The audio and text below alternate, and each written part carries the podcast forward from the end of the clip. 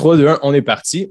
Bonjour, mesdames et messieurs. Bienvenue à un nouvel épisode du Liberté 45 podcast. Euh, aujourd'hui, on a un invité spécial avec nous, euh, Johan Lopez, qui est euh, le fondateur de Snowball. ici au Québec, il n'est pas très connu, mais en France, dans le fond, son initiative Snowball, qui est à la base une newsletter, regroupe plusieurs dizaines de milliers de membres. Et je pense que ça va être vraiment intéressant d'avoir un petit peu sa philosophie sur l'argent, puis quelques trucs et astuces qu'il a développés là, au fil du temps entourant les finances. Johan, merci d'être avec nous aujourd'hui. Bah, merci beaucoup pour l'invitation. Ça fait plaisir de, m'exporter un peu, c'est cool. Donc, euh, est-ce que tu peux mettre un petit peu les gens qui nous écoutent avec un, background de toi, pourquoi est-ce que tu as commencé à t'intéresser aux finances personnelles? Ouais, bah moi, c'est facile. Ça... Bon, après, j'ai toujours, euh, déjà tout petit, euh, j'aimais bien, tu vois, acheter et revendre des trucs. Donc, j'avais déjà un peu ce côté, essayer de faire de l'argent en, euh, voilà, en, étant un peu entrepreneur dans l'âme, mais euh, c'est vraiment arrivé euh, à la fac, parce que moi j'ai fait des études d'éco, et, donc là je suis tombé vraiment dans, le, tu vois, dans, les rouages du système, et, j'ai trouvé ça assez passionnant. Donc, donc ça, voilà, le hobby, on va dire, finance perso, a commencé à la fac. Et après, voilà, c'est resté en tâche de fond pendant toute ma carrière. Alors moi, j'ai n'ai pas du tout bossé en finance, donc j'ai fait des études, d'éco, mais euh, j'ai bossé en startup, donc toujours dans cet univers, entrepreneuriat, etc. Et je pense que les deux sont souvent liés, tu vois. Les gens qui aiment l'entrepreneuriat, souvent, c'est des gens qui sont aussi passionnés par ce côté de liberté, etc. Et, la finance, ça rentre en jeu. Euh, et, du coup, voilà, après sept ans dans le marketing, en startup, je me dis, bon, ben, pourquoi pas lancer une petite newsletter où je partagerai un peu mes, euh, ben voilà, ce que j'ai appris, des trucs euh, assez pratiques. Euh, et c'est comme ça que Snowball est né et c'est devenu mon projet principal, en fait, euh, assez rapidement, quelques mois après, parce qu'il y a eu beaucoup d'abonnés assez rapidement. j'ai été au bon endroit au bon moment. Et, voilà, donc d'un petit side project, c'est devenu mon projet principal. Et voilà. Nice. parce que c'est ça, Simon, comme on dit avant d'enregistrer l'épisode, Sim, toi, ça fait quoi? Ça fait 10-15 ans que tu es au Québec, right? Ça va faire 16 ans euh, en février. 16 ans, c'est ça. Fait que t'es pas vraiment. J'adore le Québec. Je peux te le dire, j'adore le Québec. faudrait me payer, faudrait me payer tellement cher pour retourner en France, là. C'est genre, ça n'a pas de sens. Mais qui, n'aime pas le Québec, c'est ça? J'ai jamais entendu quelqu'un dire Ah non, c'est pas bien là-bas. Euh, ouais, non, c'est. parce que c'est ça, je te pose la question, Sim, parce que je me demandais, euh, Johan, tu sais, c'est quoi? Nous, au Québec, c'est un sujet qui est très, très tabou, l'argent. Puis mhm. euh, je me demande en France, vous, ça se passe comment la relation avec l'argent? Est-ce que c'est un sujet comme de discorde dans les soupers de famille aussi? ou euh, comment ça se passe? Puis après, j'ai aussi un peu la même question que parce que moi, je suis parti très, je suis parti à 18 ans, où j'ai pas vécu ma vie d'adulte. Puis en, en parlant, si je peux poser la sous-question à Hubert, au niveau de la jeunesse, c'est comment au niveau justement des finances personnelles, des connaissances, de l'épargne, de l'investissement? Ouais. Euh, bah, je pense que déjà sur le sujet de l'argent en général, ça. j'ai l'impression que c'est même pas un sujet tabou. Enfin, si il y a un peu, euh, on va dire qu'il y a un peu ça, mais c'était surtout que c'est c'était pas un sujet qui intéressait vraiment les gens parce que je pense le il y avait ce côté, euh, tu vois. Euh, tu avais une retraite qui était assurée par l'État, donc tu n'avais pas forcément besoin d'investir. C'était pas forcément. je pense qu'il y a eu, voilà, pendant les 30 glorieuses, ça n'a pas été vraiment un problème, l'argent. C'était une grosse croissance. Les gens avaient leur retraite en France c'est pas comme aux États-Unis où du coup il fallait investir. Euh, il y a ce côté, euh, en fait, c'est moi qui crée mon futur financier, alors que là il était assuré par l'État. Donc je pense qu'il y a ce côté en fait où les gens, bah, ils s'en foutaient en fait, ils, ils parlent pas trop d'argent, euh, mais c'est pas forcément tabou. c'est ce côté investissement où du coup ça s'était complètement délaissé parce que du coup les gens étaient un peu, comment tu dis. pas, pas infantilisés, mais tu vois, il y avait ce côté très paternaliste de l'État et donc, donc les gens ne sais pas ils étaient très assistés, en fait, j'ai l'impression. Exactement, ouais, c'est ça. Et euh, ce que, pour moi, c'est pas bien ou mauvais, tu vois, c'était un autre système. Bon, ça, c'est à, à, voir, quoi. Mais, euh, mais donc, voilà, donc euh, pas vraiment tabou, mais les gens n'en parlent pas. Mais il y a aussi, je pense qu'il y a aussi un côté. Enfin, c'est un. Alors, sais pas, mais la France, euh, c'est quand même un pays socialiste hein, euh, d'un point de vue culturel, etc. Euh, depuis quand même assez longtemps, ce côté redistribution et tout. Donc, je pense qu'il y a un côté aussi. alors, j'ai pas de chiffres pour appuyer ça, mais il y a ce côté un peu argent égal un peu sale, tu vois, ce côté capitaliste, etc. Donc, il y a un côté où investir, c'est c'est pas forcément bien. Les gens croient que voilà, ça va financer un système qui est pas qui est pas pur, etc. Et ça, je pense qu'en effet, ça se retrouve quand même pas mal en France, plus que dans les pays anglo-saxons, ça c'est sûr. Euh, je pense que vous, euh, vous êtes potentiellement entre les deux, tu vois, euh, avec une culture quand même française qui a, qui a quand même un, peu plus implanté qu'aux États-Unis, par exemple, ou ailleurs. Mais, mais voilà, après, voilà, sur l'argent et les jeunes, là, il n'y a rien, quoi. En gros, enfin, personne, personne, comment dire, tu n'as aucun enseignement, tu vois, on a des trucs d'éducation civique, euh, peut-être que tu t'en souviens quand tu étais à l'école, euh, au lycée, mais tu vois, on t'apprend pas comment gérer tes impôts, ton argent, comment investir, pourquoi investir. Euh, donc là, il y a vraiment rien du tout. Et j'ai déjeuné avec quelqu'un, c'est marrant, là, à midi, avec, avec la, le DG de Trade, Trade Republic, je ne sais pas si vous connaissez. Euh, yes, yes, yes.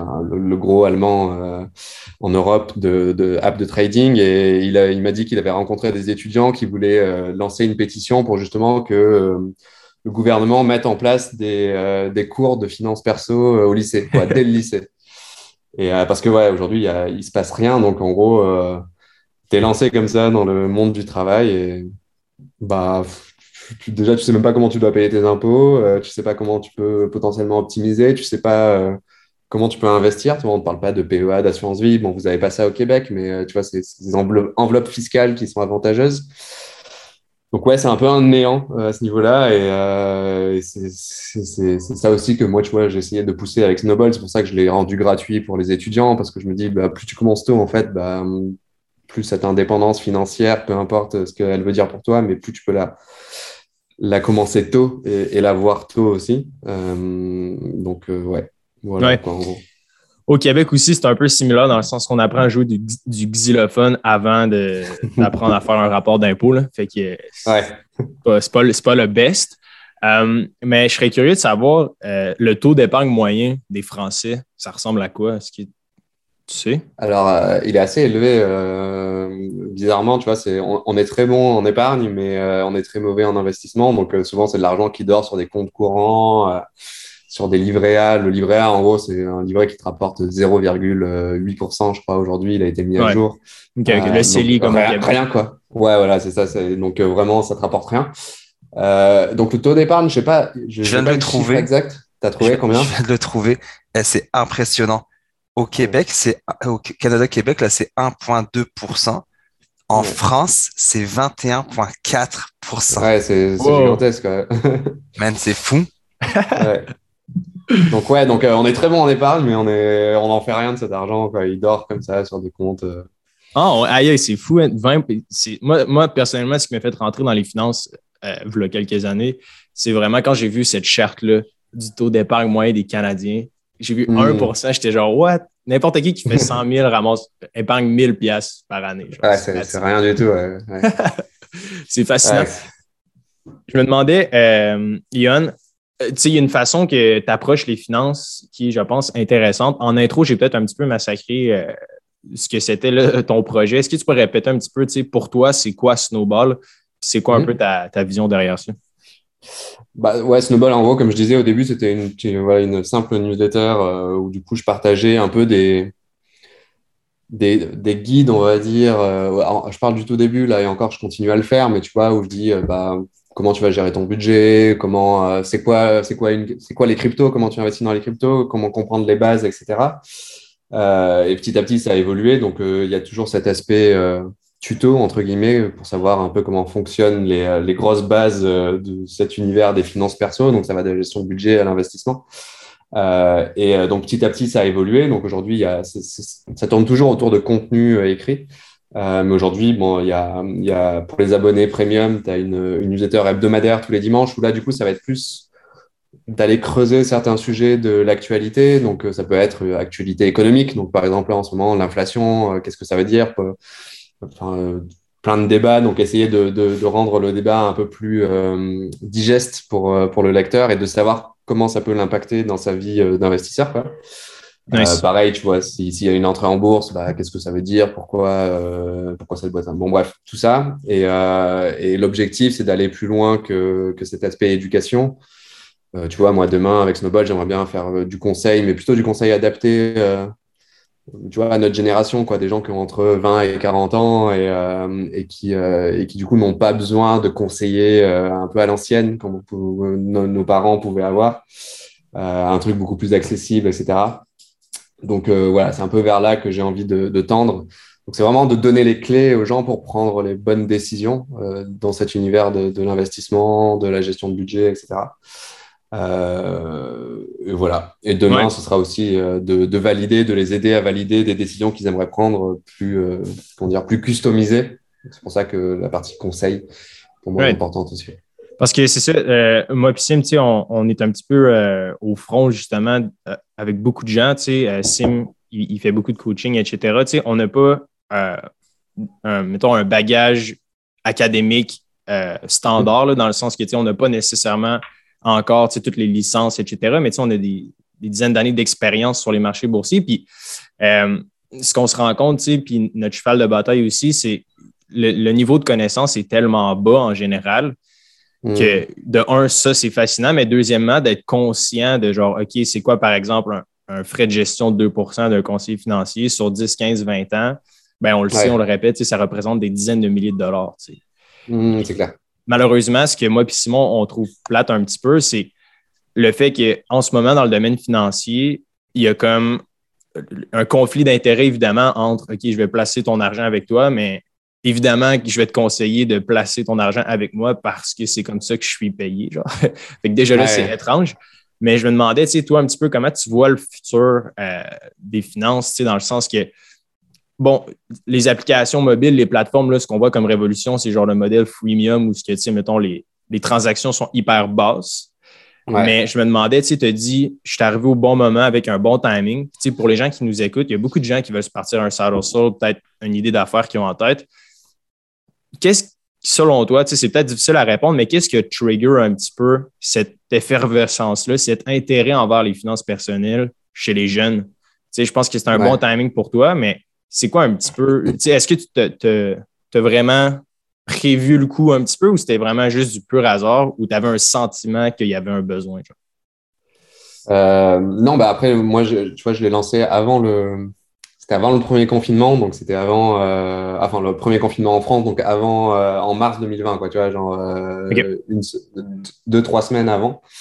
Euh, et donc, je savais pas que tu vois que les marchés allaient s'écrouler, que tout le monde allait, euh, que tout le monde, et puis ça allait repartir euh, genre en flèche.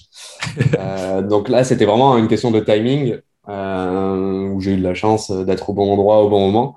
Mais, mais en tout cas, tu vois, moi, en gros, bah, peut-être comme vous, euh, vous êtes, je pense que vous êtes le, bon pote euh, qui s'y connaît en finance et du coup, les gens te posent tout le temps des questions, euh, ils viennent te voir, ils te demandent OK, comment tu investi en bourse, etc. Il y a pas mal de gens qui me posaient ces questions et du coup, je me suis dit, en fait, je sais qu'il y a beaucoup de contenu sur Internet que tu peux trouver, mais, mais je sais pas, il n'y a peut-être pas le bon ton ou peut-être pas, c'est du, tu vois, tu as pas mal de blogs un peu à l'ancienne, en France en tout cas. Euh, après, je sais pas euh, au Canada, mais euh, donc il n'y avait pas grand-chose, en tout cas, pour parler aux jeunes en France. Et je me suis dit, bon, voilà, potentiellement, il y a un truc à, y a un truc à faire. Mais et puis et puis ouais, c'est vrai qu'après il y a eu l'explosion du trading, que ce soit des cryptos, bourses, etc. et, et avec un côté positif comme négatif. Hein, on a vu, enfin tu, tu vois sur TikTok, etc., YouTube, plein de de, comment dire de, de, de, formation un peu bullshit où en gros c'est des systèmes un peu pyramidal euh, tu vois où en gros on te pousse à recruter des gens. Bon bref il y a pas mal de je pense qu'il y a eu pas mal de, dérives aussi euh, qui ont été créées par ce boom de l'investissement. Et du coup moi je me dis que que en fait euh, plus il va y avoir de contenu comment dire tu vois, euh, assez euh, comment dire transparent et, euh, et aligné avec les intérêts des investisseurs et et plus ce sera bien pour les, les générations actuelles et futures. Mais, mais que du coup, le, ouais, le désavantage des réseaux, c'est de, c'est aussi de, ça, ça, enfin, ça booste tout, quoi. Ça booste le bien comme le mal. Et, et du coup, là, je me dis que, ouais, il y a, il y a pas mal de trucs assez mauvais qui sont sortis pendant ces deux dernières années, là. Et, et voilà. Je me demandais, euh, excuse-moi, excuse-moi, je te coupe. Euh, pendant que, pendant que j'y pense, je ne voudrais pas l'oublier. Euh, je pense que, bon, pour les gens qui nous écoutent, le Snowball, allez jeter un coup d'œil, on va mettre les liens dans l'épisode. Clairement, là, c'est super intéressant ce que tu fais. je sais que votre communauté en France, vous êtes quand même proche, vous échangez beaucoup. c'est quoi, toi, les problèmes que, que, tu vois? c'est quoi ton feeling? Qu'est-ce qui manque un petit peu pour que les gens puissent s'outiller? C'est quoi les, besoins en ce moment? Bah, je pense que les gens, ah ouais, le gros besoin, en tout cas, c'est en tout cas pour les gens qui n'ont pas encore investi, euh, tu vois, même s'ils comprennent, ils savent ce que c'est euh, une action, ils savent comment ça marche la bourse, ils savent ce que c'est une crypto, euh, ils connaissent les ETF, etc. Ils ont toujours ce problème, tu vois, une fois que tu je sais pas moi, as téléchargé ton app et que tu dois acheter quelque chose, bah, ils sont un peu bloqués. ils disent, mais en fait, est-ce que je dois acheter un ETF S&P américain, du Nasdaq, de l'asiatique Ils sont vraiment perdus sur ce côté stratégie, en fait, mettre en place sa stratégie et, la dérouler. Euh, je pense que c'est ça vraiment le, le, point bloquant souvent. Euh, c'est euh, ouais, bah, qu'est-ce que je fais, quoi? Comment je me lance vraiment concrètement, quoi? Donc c'est vraiment ça que j'ai remarqué. C'est pour ça que les gens, tu vois, c'est pour ça que je disais que la partie conseil, elle est assez importante parce que ouais, tu peux avoir des stratégies qui marchent pour tout le monde, euh, plus ou moins, tu vois, mais après, tu as, des cas un peu spécifiques et c'est pour ça que je pense que le conseil est bien parce que tu vas venir rassurer une personne, tu vois, elle veut dire, ouais, bon, ok, j'ai choisi d'acheter un ETF, d'ouvrir mon assurance vie, euh, de faire ça, euh, est-ce que c'est bon? Et la personne, elle, a besoin d'être de valider. Donc, je pense que c'est vraiment ça le l'énorme besoin parce qu'en vrai, en France, il y, a très peu de gens qui investissent. je crois que je crois qu'en bourse, c'est 6 millions de personnes, un truc comme ça. Wow. Euh, Sur 60 millions 68. Ouais, 68. Donc, tu vois, c'est quasiment rien. Après, je ne sais pas si ça prend en compte euh, les trucs sous gestion, etc. Mais euh, ça reste vraiment très peu. donc, tu te dis, bah, y a, en fait, il y a énormément de personnes qui, qui n'ont jamais investi et elles ont peut-être besoin juste d'être un peu cadrées, plus cadrées. Quoi. Voilà, je pense que c'est ça. Si je peux me permettre, je fais mon docteur le temps, si je peux me permettre, je vais faire la même chose. Tantôt, tu, tu parlais de formation et, mhm. et en fait d'information, et, et c'est un petit peu ce que, ce que je parlais la fois passée avec Hubert. Nous aussi, c'est pareil au Québec. On a en masse d'informations des chaînes YouTube, des blogs, des pages Facebook, des groupes, mais tu as tellement d'informations qui sont qui sont euh, dissonantes les unes entre elles, que des fois ils ont pas rapport, ils te vendent l'un, ils te vendent l'autre, ils vendent l'inverse pour finalement la même chose. Mhm. je pense que c'est ça qu'on essaie de faire aussi avec Liberté 45, c'est de filtrer puis de dire regarde, je te dis pas que j'ai la solution parfaite, je suis pas en train de dire que j'ai le ticket d'or pour toi, mais mhm. j'ai filtré l'information, je vais te donner moi la formule que j'utilise. J'ai pris mhm. ma formation de trading, je l'ai fait en France, en, en, day trading, et je me suis aperçu en fait que le gars ne tradait pas, le gars vendait de la formation. Et il recrutait du monde par rapport justement avec ça, il recrutait des gens. Et moi, la fois mhm. passée, j'étais avec quelqu'un, un petit rendez-vous là qu'on fait avec Liberté 45 où les gens, c'est totalement gratuit, pendant 15 minutes, ils peuvent nous poser leurs questions, etc. Puis je lui ai dit, je disais, moi, j'ai fait ça pour ma mère. J'ai pris les comptes à ma mère, je lui ai mhm. sorti de sa banque, puis je les gère moi-même. Ouais. tu sais, si je le fais pour ma mère, là, je te vends pas de la ouais, Je le c'est pas comme si je te disais, hey, investis en bourse, puis que moi, à côté, en fait, j'investis dans l'immobilier parce que la bourse, je euh. Donc, tu sais, je pense que on, on dit practice what you preach. Donc, fais mm. ce que tu prêches un petit peu, puis c'est un petit peu ça qu'on s'enligne. Moi, je partage ce que j'achète. Comme hier, j'ai acheté du Microsoft. J'ai augmenté ma position de Microsoft. Bon, je l'ai pas mis sur les réseaux sociaux, mais si je vais parler à quelqu'un, je sais, j'aurais pu le dire, j'ai pas de problème à dire, j'ai investi là-dedans. Souvent, je le fais, moi aussi, j'ai investi dans euh, X, Y, Z, puis le mois prochain, je vais regarder, mais je devrais checker pour investir dans ce genre de, de trucs-là. Mais oui, je pense qu'il faut le, faut donner l'exemple aussi, nous aussi, de ce qu'on fait, puis que ce soit pas comme tu dis de la vente pyramidale que j'essaie de truquer pour, pour te vendre ma salade. Moi, t'investiras pas avec moi, j'ai rien à te vendre. J'ai pas à te vendre un placement, j'en vends pas de placement, puis je veux pas en vendre. Ouais, Bah, tu gardes cette indépendance euh, et t'es non biaisé, c'est quand même beaucoup mieux. Ouais. Sim, c'est ça. Euh, Sim, euh, dans le fond, c'est ça que on ne s'est jamais parlé, mais dans le sens que tu pas, en finance, j'ai l'impression que le, niveau de connaissance qui est tellement relativement bas, tu n'as pas besoin de mentir. on peut juste être honnête puis dire genre place ton argent dans un FNB avec ton CELI, puis mm-hmm. tu vas faire des super de bons retours sur investissement avec une exposition au risque qui est minime en misant sur le marché entier. mais le problème, c'est ça, Hubert, c'est que ce que tu viens de dire, qui paraît, mettons, CELI, c'est comme un PEA, je pense, en France.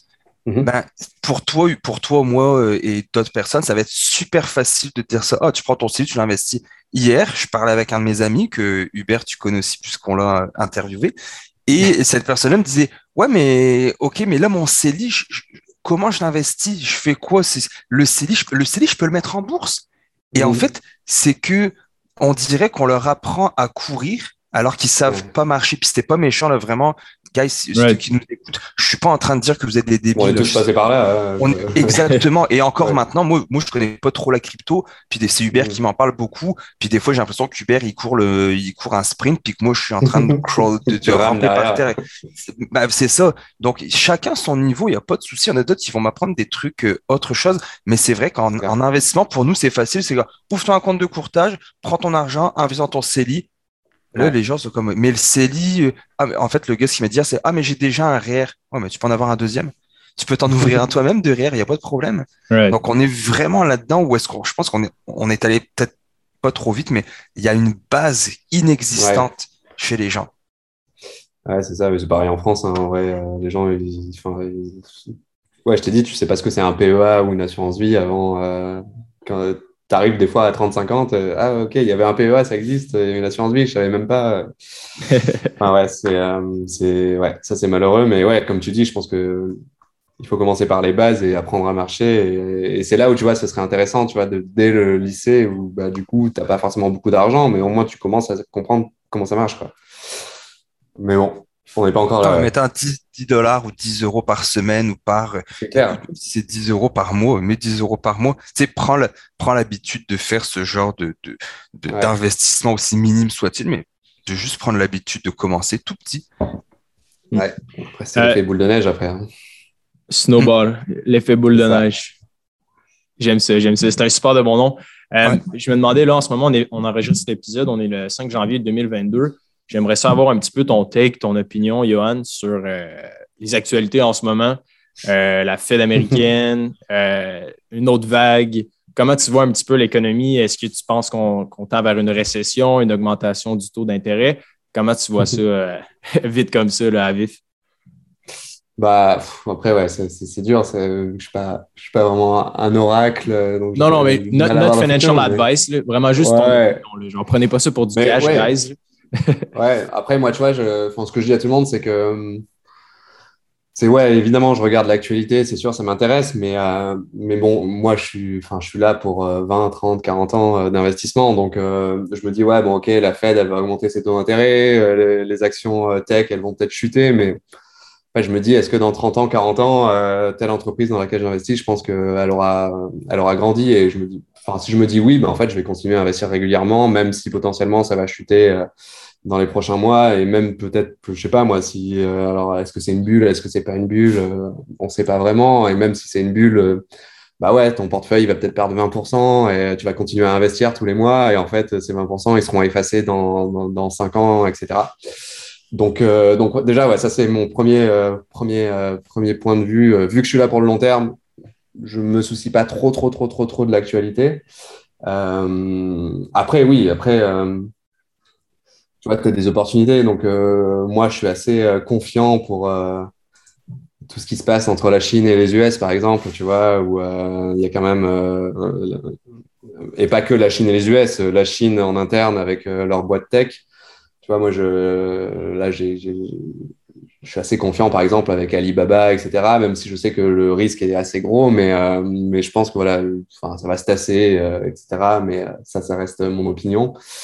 Et, euh, et sinon, après, ouais, tu as ce côté inflation, est-ce qu'elle est temporaire, est-ce qu'elle n'est pas temporaire euh, Clairement, là, on voit qu'elle est euh, dure un peu, quoi. Donc, euh, donc il y a des chances que, que, que, que, ça perdure. Et en plus, en plus si on part, bah, tu vois, là, je sais pas, je, pareil, je suis pas un expert en, en, en virus, etc. Mais bon, il y a pas mal de gens qui, pas mal d'experts qui disent que voilà, le Omicron, c'est en train de ça pourrait être un bon moyen de, euh, tu vois, de, enfin, c'est un, signe de la fin de la pandémie, quoi, parce que euh, voilà, il se répand beaucoup, il est moins, euh, il est moins dangereux que, que, Delta, etc. Donc potentiellement, on pourrait se dire que les économies vont repartir encore de plus belle, tu vois, printemps, etc. Donc, ça va encore appuyer sur l'inflation.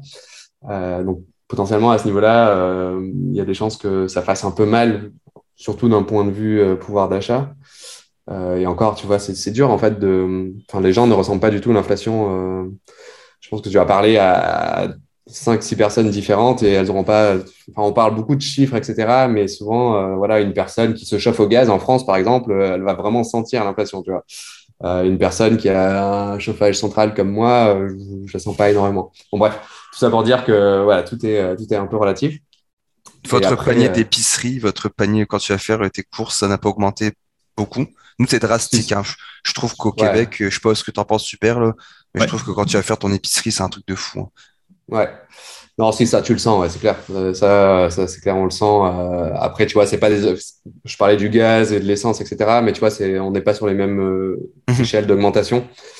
Mais, mais ouais, c'est clair, on, le sent bien, même l'essence, c'est ouf, quoi. Je sais pas si vous aussi, ça doit être pareil. J'ai vu les augmentations aux États-Unis, c'était quoi, plus 350% le, l'essence entre 2020 et, aujourd'hui, c'est, un truc de malade. Mais, euh, mais voilà. Après, ouais, c'est après, tu as l'univers des cryptos, c'est autre chose. Euh, tu vois, euh, enfin voilà, moi pareil, ça, vu que je suis passionné, j'adore la tech et tout. Et donc là, c'est un peu la finance et la tech qui se rencontrent. Et du coup, moi, je suis hyper, hyper optimiste et, j'adore ça. Et, je pense qu'on va avoir plein de trucs naître et plein de projets maturés. Je sais même pas si ça se dit maturer, devenir plus mûr. devenir plus mûr et, et, ça va être vachement intéressant. Euh, mais, euh, mais voilà, donc en gros, ouais, euh, je reste assez toujours optimiste pour 2022. je pense que ça va être encore potentiellement une, une, bonne année en finance, mais on verra quoi. Bon, ben, optimiste, c'est le mot, c'est le mot clé de Johan. Euh, j'aime ça. Je serais curieux de avoir ton opinion sur euh, la Chine et les États-Unis. Tu sais, pour, les, pour les gens qui nous écoutent, qui ne connaissent pas la situation, bon, euh, ces derniers temps, la Chine a été très restrictive envers les entreprises, dans le fond, qui étaient cotées en bourse sur le marché américain. Puis là, par exemple, il y a eu quelques entreprises là, qui, ont, qui sont parties littéralement du marché boursier américain. Si je ne me trompe pas, Yann, tu me corrigeras. Puis ça a fait chuter comme le cours de l'action. je ne sais pas c'était quel. C'était, tu te rappelles? Didi, ouais, c'est ça, exact. Le Uber. Euh, le Uber euh, chinois. Ouais, le Uber chinois, c'est ça.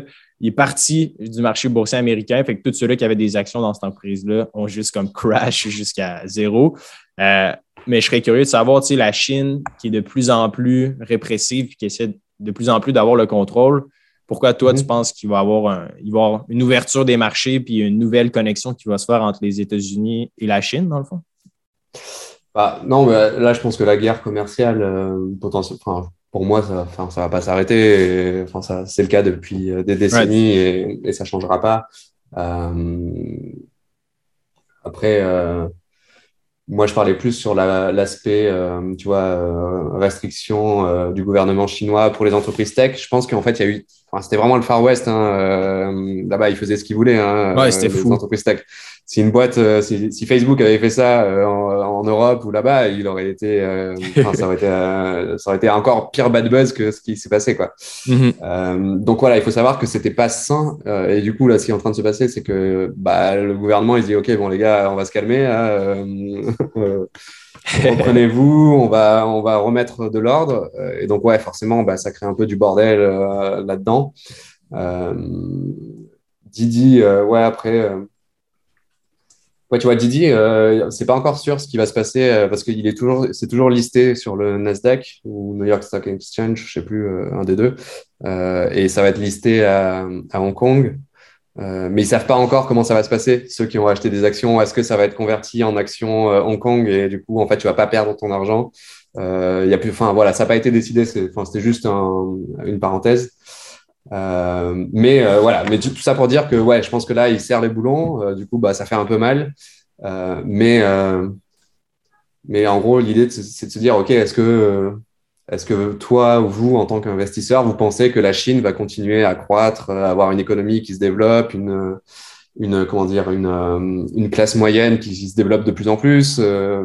Moi, perso, j'en suis assez persuadé. Donc, je me dis, bah, si c'est le cas, les entreprises tech, elles vont aussi en profiter. Donc, un Alibaba, euh, JD, je sais pas, il y, en a, il y en a pas mal. Euh, Et donc, je me dis, bah, en fait, potentiellement, aujourd'hui, cette peur des investisseurs et ces prix bas, potentiellement, c'est un, bon, un bon point d'entrée, tu vois, pour se dire, OK, je vais un peu m'exposer. Après, c'est toujours dur, la politique, c'est, la politique, c'est toujours compliqué parce que du coup, tu sais pas ce qui va se passer. En fait, c'est tellement euh, irrationnel euh, que demain, bah, en fait, euh, je sais pas, moi, si le gouvernement chinois dit, en fait, Alibaba n'a plus le droit d'être sur, le, sur le stock exchange ou Nasdaq, bah, qu'est-ce qui va se passer? Ça, c'est compliqué. Ouais, c'est fou Vas-y, excuse-moi. Non, je dis, c'est, c'est surtout ça, en fait. Le... Moi, c'est pas l'aspect business qui me fait peur, c'est plutôt l'aspect politique euh, après, est-ce que la Chine est prête à se tirer une balle dans le pied aussi fortement?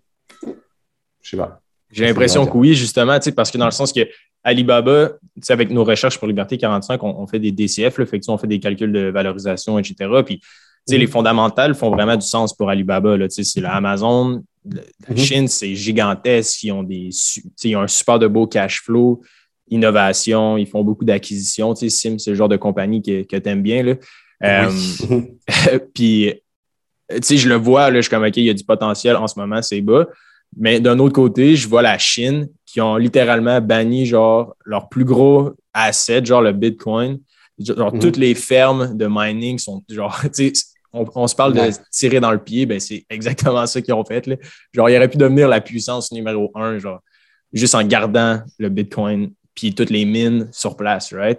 Fait que là, je me dis, ben qu'est-ce qui les empêcherait pas de juste fermer euh, le pont aux investisseurs américains puis euh, européens, tu sais? En tout cas, j'ai pas, pas la réponse, c'est juste que... Ouais, non, mais c'est une vraie question, tu as raison. Hein, euh, je pense que tu as, autant d'arguments qui te disent, en fait, ouais, ils sont, ils sont en pied, et après, prêts à se tirer une balle dans le pied. Tu en as d'autres où, en fait, tu dis, bah en fait, s'ils brident trop leur, euh, entreprise, euh, ben, en fait, ils vont brider leur croissance. Et s'ils brident leur croissance, ben, ils vont brider euh, leur l'hégémonie qu'ils cherchent à avoir sur le monde.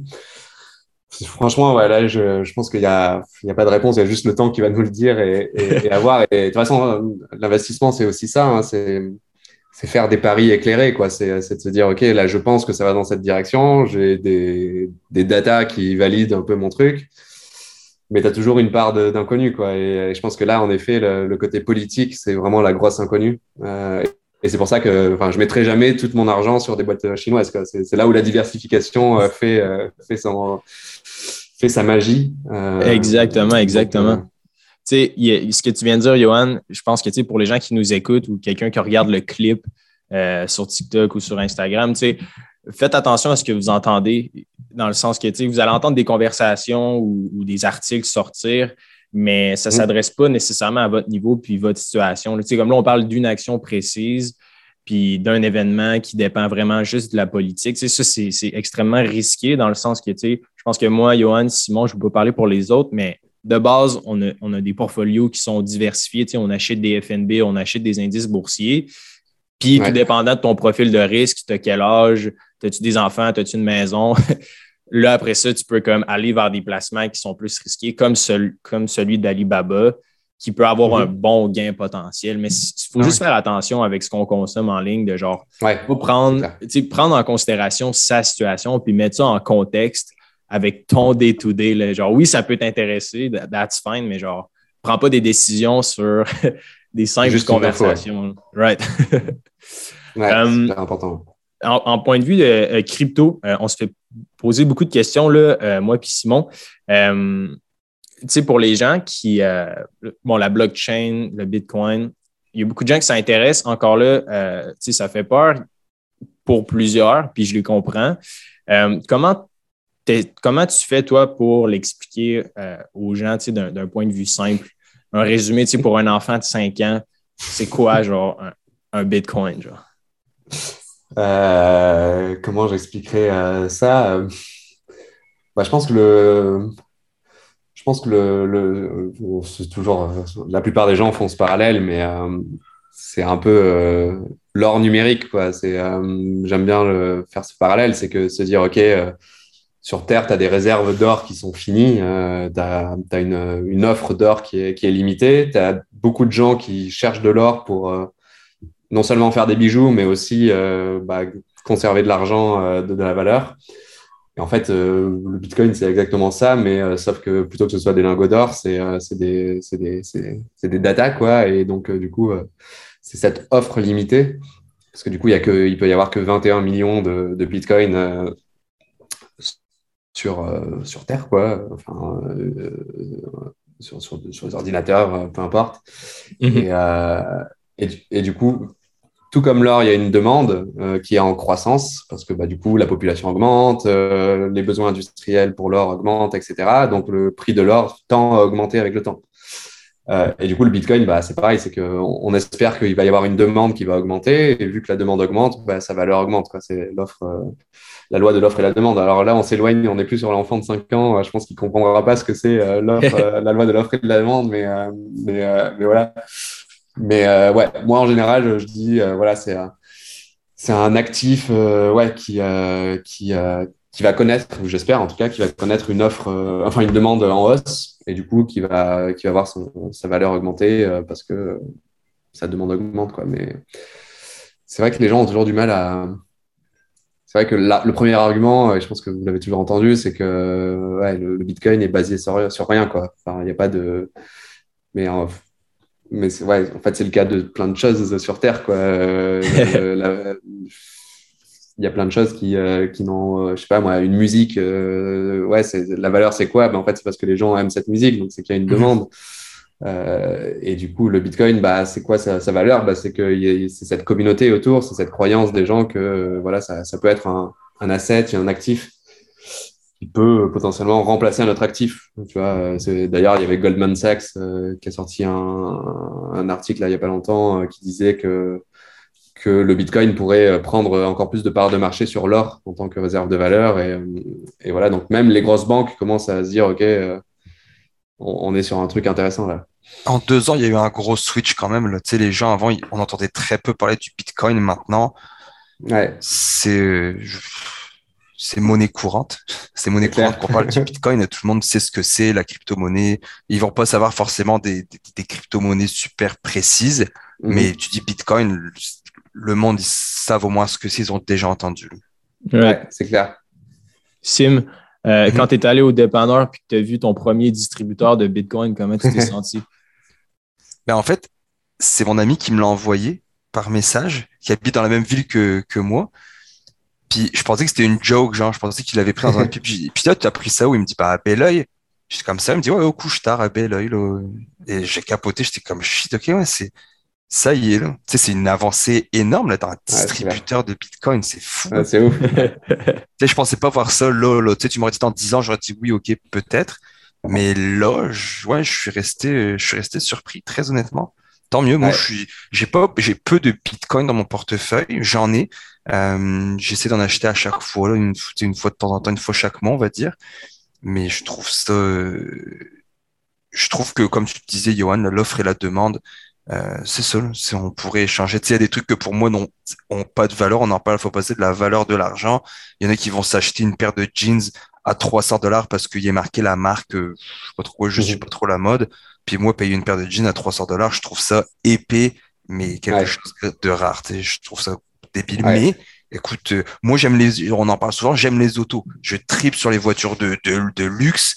Ben, alors qu'il y en a qui vont se dire, ben, dans une voiture, ça m'amène du point A au point B. Donc, ça dépend ce que tu donnes comme valeur à, l'objet en, en, tant que tel. Bien sûr, ouais. il y a ça, ça c'est clair, c'est la, bah, du coup, c'est la, ouais, la confiance aussi, c'est lié à la confiance. Mais après, euh, au-delà de ça, tu vois, tu pourrais dire, euh, enfin, tu, peux, pas, tu pourrais dire, c'est le cas, c'est que la, la, valeur aussi du Bitcoin, c'est, elle est dans, dans euh, comment dire la, la facilité, enfin pas la facilité, mais le, le système lui-même, tu vois, le fait que euh, échanger des bitcoins, c'est beaucoup plus simple que d'échanger de l'or, par exemple.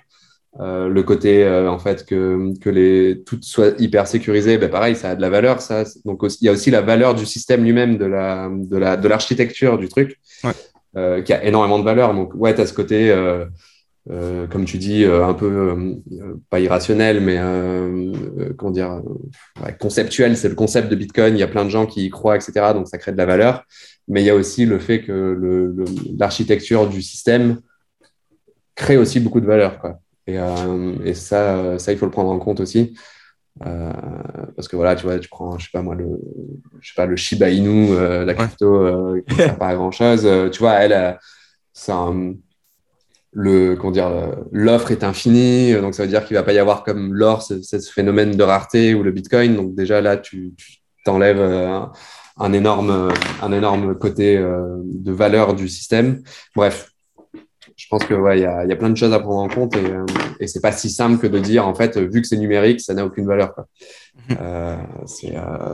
moi je pense qu'on est encore au début du bitcoin très honnêtement je pense qu'on a bah, encore des méchantes bonnes années comment j'explique ça C'est parce que tous les gens, tous les gens, ok, j'aime pas dire, j'aime pas généraliser, on va dire que une mhm. bonne partie des gens, sans dire la majorité, de 45 ans et plus, ne veulent pas investir dans le Bitcoin. Cette génération-là, les 45, 50 et plus, n'ont pas de Bitcoin et n'en voudront pas, ils vont rester dans, en bourse, ce qui est bien correct. Par contre, notre génération, on va dire les 40 et moins à partir de 20 ans, tous ceux qui vont arriver maintenant, là, toutes les nouvelles générations sur les marchés boursiers, vont vouloir se diversifier, ils vont acheter quoi? Ils vont acheter du Bitcoin.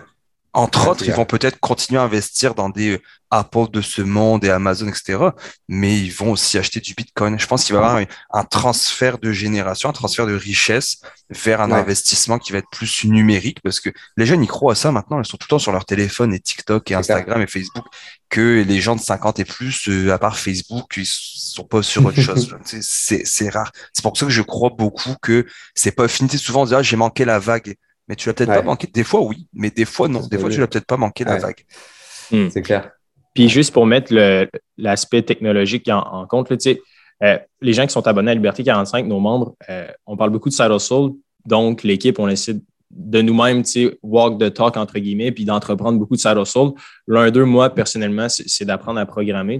Puis juste d'un point de vue technologique, le, genre le système financier actuel est tellement vieux. genre, les, le code qu'ils utilisent, c'est genre pas loin d'une punch card. À la base, l'historique de la programmation, c'est basé sur euh, le tricot. C'est genre vraiment les, patterns de tricot pour, par exemple, euh, faire de la tapisserie. Puis après ça, ils ont utilisé des punch cards en papier carton.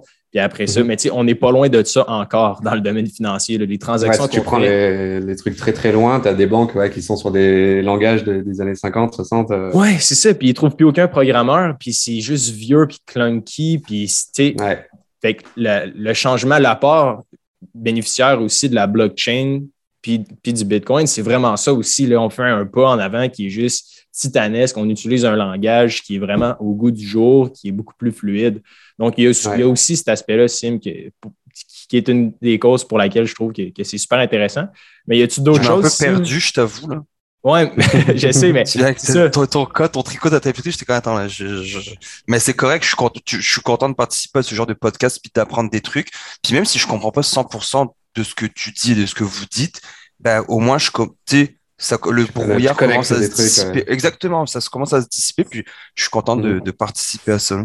Right, mais c'est ça, Sim, parce que je pense que de ce temps-ci, peut-être que je prends trop les choses pour acquises. Puis des fois, pour les gens qui commencent à écouter le podcast, c'est euh, un petit peu étourdissant parce que c'est vrai que des fois, on va vite. Je me demandais, tu sais, quand j'essaie de t'expliquer euh, les cryptos, etc., tu sais, toi, avec Johan, qui est un bon vulgarisateur, tu sais, toi, Sim, as-tu des questions ou genre des trucs qui se font dire, OK, mais ça, je comprends pas. Tantôt, tantôt, Johan a dit qu'on pouvait avoir seulement 21 millions de bitcoins. Je pensais, je pensais pas que tu avais une quantité limitée de Bitcoin parce que je me dis s'il y a des, des formes, donc des fermes qui, qui minent du Bitcoin, je pensais que c'était illimité, un peu comme quand tu imprimes du cash. Tu vois, ça, je suis resté, j'ai pas coupé parce que je me suis dit, je, vais pas euh, casser les mhm. pieds à tout le monde, mais je suis sûr que si moi j'ai cette question, il y a peut-être d'autres personnes qui ont cette question-là. Euh, il y a une quantité limitée de Bitcoin. Ouais, c'est ça, il n'y aura que 21 millions et je crois que le, le dernier, euh, le 21 millionième euh, Bitcoin, il devrait être miné genre en 2180, un truc comme ça, euh, au rythme actuel en tout cas. Et déjà, il y a aujourd'hui, en gros, tu vois, c'était dégressif. En gros, là, je crois qu'il y a eu, je, vais peut-être dire n'importe quoi, mais je sais pas, mais genre plus de 18 millions de Bitcoin qui ont déjà été minés. Tu vois, il y a une énorme partie de l'offre qui a déjà été minée. Et en fait, le fait qu'il y en ait 21 millions, c'est justement pour, euh, pour créer cet effet de rareté et de faire en sorte que le système soit, euh, voilà, que plus la demande augmente, plus le prix du Bitcoin augmente. Et, euh, et du coup, d'avoir une, contrairement aux dollars ou aux euros, etc., qui du coup, eux, sont imprimés en quantité illimitée par défaut, et du coup qui voient leur valeur chuter, donc c'est l'inflation en fait, tout simplement. Euh, en fait, de créer un système qui, au contraire, soit déflationniste. Donc, c'est-à-dire que si tu achètes du Bitcoin, il va prendre de la valeur plutôt que d'en perdre, comme si tu investissais dans. si tu achetais des euros, quoi, des, plutôt que. ou des dollars. Et, voilà. Donc ça, c'est pour ça que dans les cryptos, tu as, différents modèles. C'est ça qui est important, tu vois, quand tu investis dans une crypto, les gens qui investissent en crypto, de regarder aussi le système, comment il fonctionne. Tu vois, par exemple, l'Ethereum, c'est un peu un mix entre les deux. C'est que la quantité d'Ethereum, elle est euh, d'Ether, elle est illimitée, mais il y a un côté aussi où en fait, ils brûlent une partie des Ethers pour faire en sorte que l'offre euh, diminue aussi. Donc, y a, y a, c'est un système un peu euh, double. Bref, et, euh, et, donc voilà. Donc c'est pour ça qu'il y a 21 millions de bitcoins, c'est pour faire un système, tu vois, déflationniste. rareté. Euh, de rareté, ouais, exactement. Et, ça, euh, c'est vraiment juste la façon dont, dont ils ont été créés, Sim. Ouais, c'est ça. L'architecte a créé comme ça, quoi. Exact. Ça, ça appartient à qui le bitcoin? À, à tout le monde. À toi, à moi, à Johan, à tout le monde qui écoute le podcast. Ouais, il n'y a pas de. Donc même le créateur est inconnu quoi. C'est du coup il a voulu rester anonyme euh, et du coup en fait il n'y a pas de il y a aucune entité qui détient le Bitcoin. Aujourd'hui il y a le euh, l'organisation, je crois Bitcoin, mais du coup c'est une organisation qui a été créée pour, euh, je, enfin je sais même pas qu'est-ce qu'ils font exactement, tu vois. Mais du Bitcoin.org, je pense que c'est ouais, ça. Bitcoin.org, exactement, ouais. Qui du coup existe pour, je sais pas moi, pour avoir une entité un peu officielle, mais qui n'est pas vraiment officielle en fait. C'est juste une asso quoi. C'est vraiment Donc ouais, c'est euh, c'est un asset qui n'appartient à personne, c'est ça qui est beau aussi.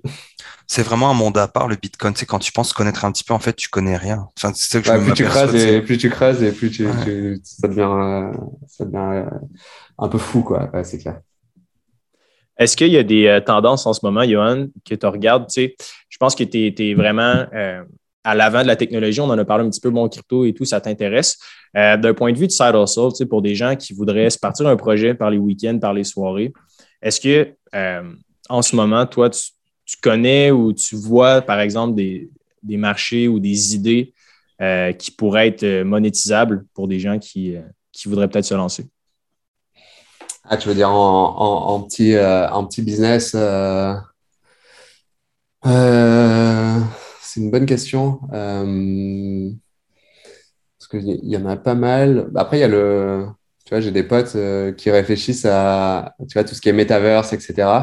Ouais. Euh, qui, veulent, qui veulent faire une sorte de d'agence immobilière, tu vois, d'acheter des, des, terrains sur le metaverse et du coup de devenir un peu agent immobilier.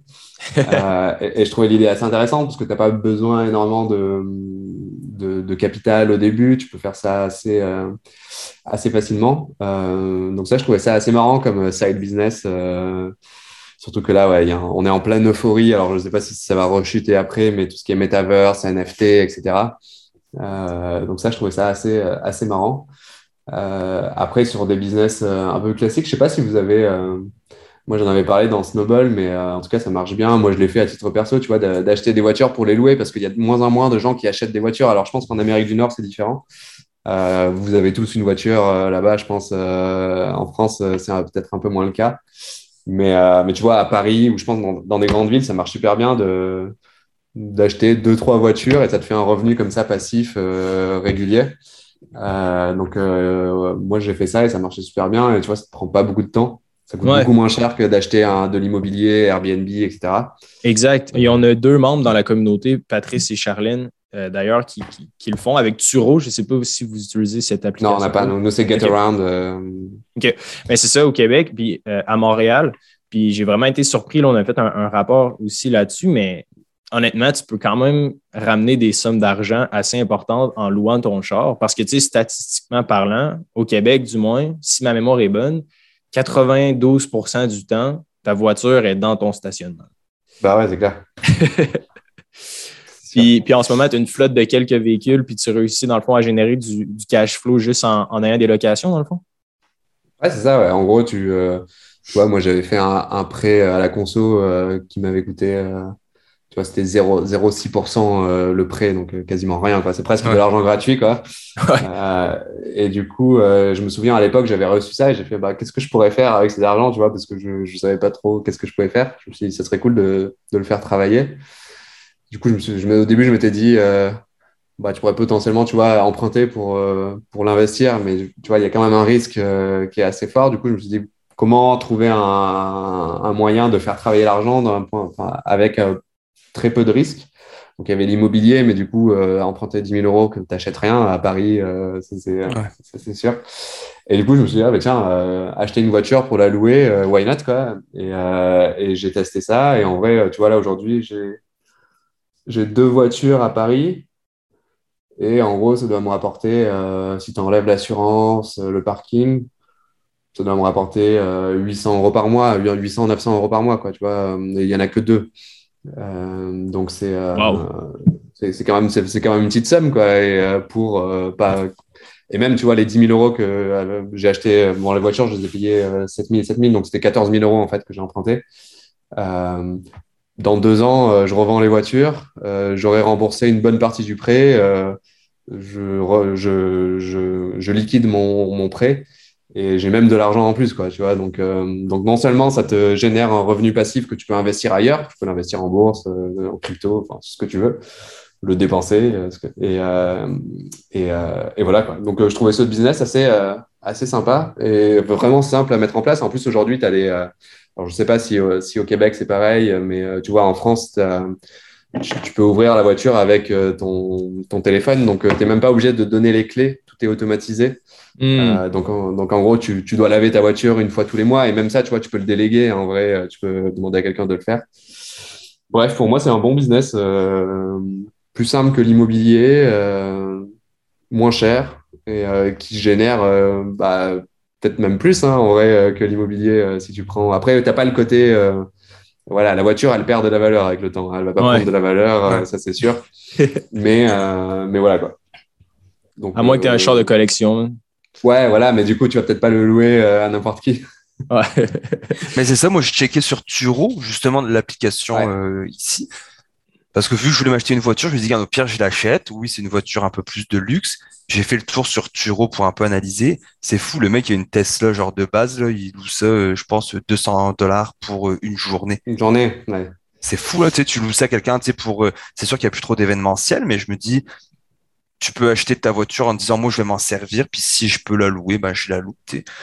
Ouais, puis euh, ça peut être intéressant euh, de se dire parce que si tu te dis ok j'ai investi mais ça marche pas, j'ai perdu l'argent, j'ai acheté une voiture en plus de luxe, que là tu te dis bon moi j'achète une voiture pour moi, mais en mhm. attendant je vais la louer pour quelqu'un qui s'en va en week-end ou qui je sais pas un mariage, j'ai vu tourner une vidéo, tu sais, comme nous, euh, ici au Québec, euh, tous les gens qui investissent, il faut qu'ils se mettent, qu'ils se montrent avec leur Lamborghini ou leur Porsche ou quoi.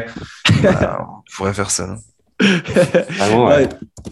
Pour faire la promotion du podcast, là, on, euh, s'il me faudrait que tu t'achètes une Lambo, man, on pourrait. Ça, Mais ouais, moi, c'est ce que j'aime des, des saddle tu sais, j'en ai quelques-uns, puis je pense qu'un hack que peu de gens connaissent, sais, ce qui est difficile dans un side hustle, ce qui prend du temps, c'est la vente, right? C'est mm. de vendre le service, le produit. Dans n'importe quel business, c'est ce qui prend le plus de temps, puis c'est ce qui est le plus difficile à figure it out. La beauté de la chose avec un side hustle comme la voiture ou les machines distributrices ou la vente de plantes, c'est aller sur une plateforme qui existe déjà puis qui a déjà des usagers. Tu Turo, tu n'as pas besoin de trouver des clients, là, right? C'est clair. Ouais. Genre, je pense que c'est ça comme, parce qu'il y a beaucoup de gens qui nous disent Bon, OK, j'ai un job, j'aime ma job, mais je veux faire quelques dollars de plus par les week-ends. Mais se partir en e-commerce, c'est vraiment difficile. Les gens ne comprennent pas que c'est très, très difficile de faire de la vente. Dropshipping, etc. C'est vraiment difficile, pour vrai. ça prend vraiment beaucoup de temps avant de comprendre comment ça fonctionne. Mais pour commencer à générer de l'argent, un bon cash flow, aller sur des applications où il y a déjà des clients et que vous êtes vraiment juste l'intermédiaire. Je pense que c'est ça un beau side hustle. Je me demande s'il y en existe d'autres. Euh, il y a les voitures, il y a les machines distributrices. moi, personnellement, je possède 10 machines distributrices. C'est cool parce que ça amène un, beau cash flow, right? Ouais. Ouais, il n'y a pas trop ça en France, mais en Amérique du Nord, euh, j'ai vu qu'il y en avait beaucoup qui faisaient ça et même des trucs de. Enfin, j'avais vu quoi? Les distributeurs de glace, enfin de glace de, ice quoi, genre vraiment pas ice cream, hein, vraiment juste de la glace pilée quoi. des cubes de glace là, en genre en Floride là, ouais ouais ouais, j'ai entendu et ça marchait trop bien, ouais, ah, ouais, du coup. C'est dingue ouais. Et euh, tu as aussi les trottinettes, il y a pas mal de boîtes qui font ça maintenant. Alors en Europe, je sais pas, tu sais les scooters, enfin les, les trottinettes électriques là. Hmm. Euh, où en gros tu peux acheter une trottinette et, et du coup euh, la boîte Enfin, c'est la boîte qui gère tout, euh, la distribution, euh, les gens qui vont aller euh, les réserver sur leur téléphone, etc.